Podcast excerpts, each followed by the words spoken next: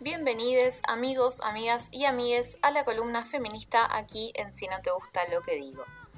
En el día de hoy vamos a hablar del caso que sacude al país hermano chileno, el caso de Antonia Barra. Antonia tenía 21 años, fue violada por Martín Pradenas, de 28, el 18 de septiembre de 2019, después de la salida de un boliche en Pucón, al sur de Chile. Avergonzada y con miedo a la reacción de sus padres, solo pudo contarle a algunos amigos y amigas lo sucedido mediante mensajes de WhatsApp. Casi un mes después, el 12 de octubre, Antonia recibe un llamado de su ex en el que la acusa de cerda por lo sucedido.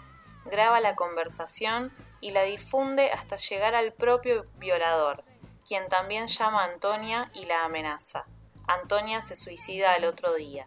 La familia de Antonia formaliza la denuncia contra Pradenas, a la que le siguen las denuncias de cuatro mujeres más por agresión sexual.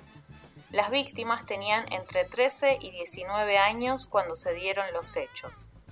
El domingo 19 de julio, dos días antes del inicio del juicio, Martín Pradenas sube un video a YouTube en donde cuenta su versión de los hechos, declarándose inocente y habla de violencia y victimización hacia su propia persona.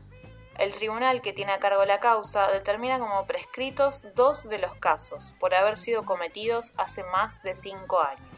Este miércoles la indignación creció aún más tras saberse que el juez que acreditó la violación ordenó sin embargo el arresto domiciliario del acusado, pero no su prisión preventiva.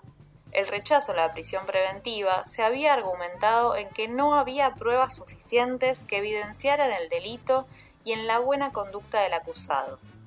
Afortunadamente, esto fue revisado el día viernes, por lo que se logró que se revoque el arresto domiciliario y se lo reemplace por prisión preventiva por considerar al acusado un peligro para la sociedad. El juzgado estableció 120 días para la investigación de los hechos. Esperemos que realmente se haga justicia por Antonia.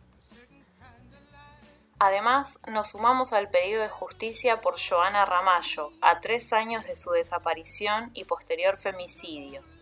Tres años de impunidad. Tres años de encubrimiento a la policía bonaerense y a las redes de trata. Justicia por Joana.